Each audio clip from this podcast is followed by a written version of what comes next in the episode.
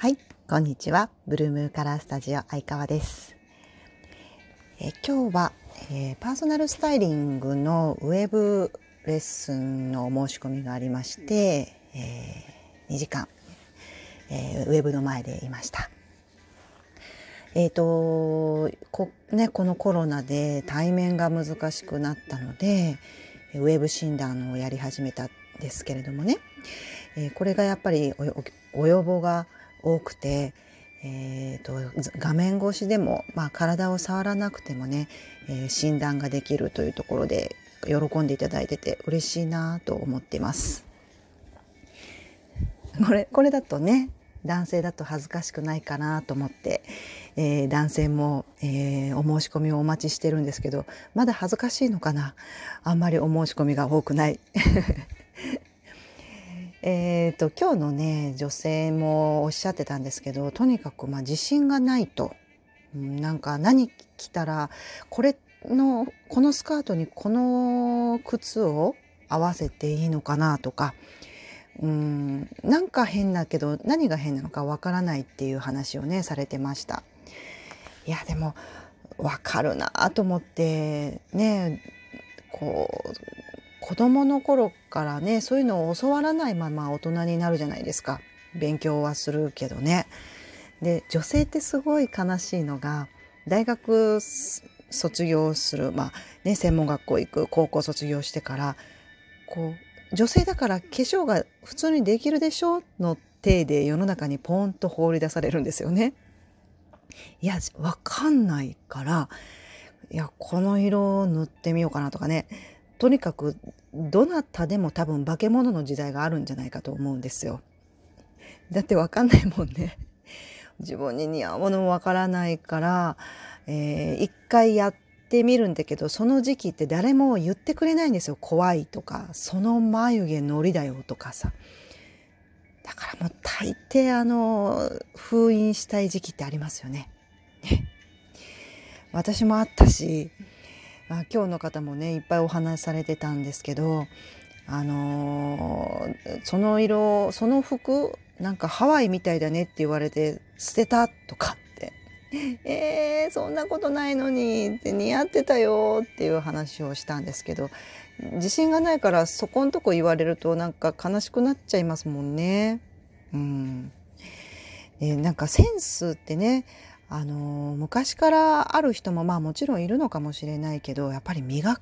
磨いていけばあの勉強して磨いていけば磨けれるもんだなと思うんですよ。どうですか？皆さん。そんな感じを私はしてます。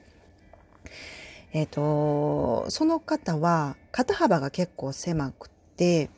うん、どちらかというとお尻の方があるっていう方でね。お顔は結構ソフトなんだけれども少年のような雰囲気も持っているっていう感じ。で、えー、背はね少し低めでいらしてでも華奢な感じなんですよ、うん、何でも似合う感じがされるんですけどその方はあのうちの理論で言うとクールっていうクールタイプの方でねあんまりフェミニンフェミニンは似合わない、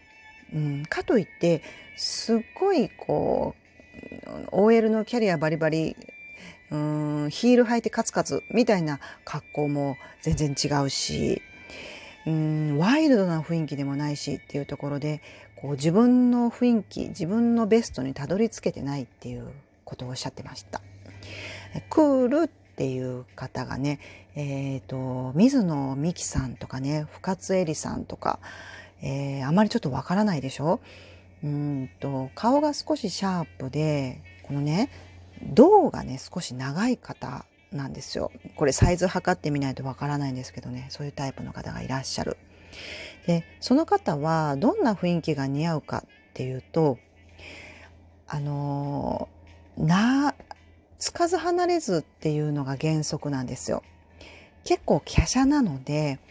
薄い生地とかでピチッと服をあの安っぽい生地で着ちゃうと華奢さが目立って貧相だしかといってごつい雰囲気のダボダボっとした服を着ると着せられた感でまたそれもやぼったいっていうね。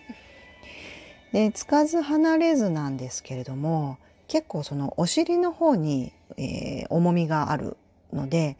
あんまり長いパンツよりもテーパードみたいなので足首を出したいんですね。で足首出してその上の上半身が華奢な方が多いなどっちかというとねこのデコルテが結構へこんでるんですよ。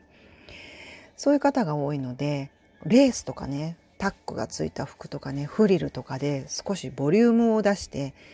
ボトムのボリュームに合わせていってあげるとバランスが整うっていう方がいらっしゃるんです。これまたえっ、ー、とインスタブルームカラースクールのインスタに、えー、フォローしてもらってみてくださいね。っていう方で男性だとねあのー、うん羽生結弦くんとかね星野源さんとかこうちょっとこう塩顔の人が多かったりします。っていう方のえ今日はね、え、前回似合う形とか似合うアクセサリーとか髪型をアドバイスしたので今日はねオンラインのショッピングを一緒にしたんです。これが似合うよとかね、あのショップリストさんとか ZOZO さんとかを見ながら、えー、似合うものを一緒にアドバイスをしてて、えー、控えてもらってね後で好きなの買ってみたいなアドバイスをしてました。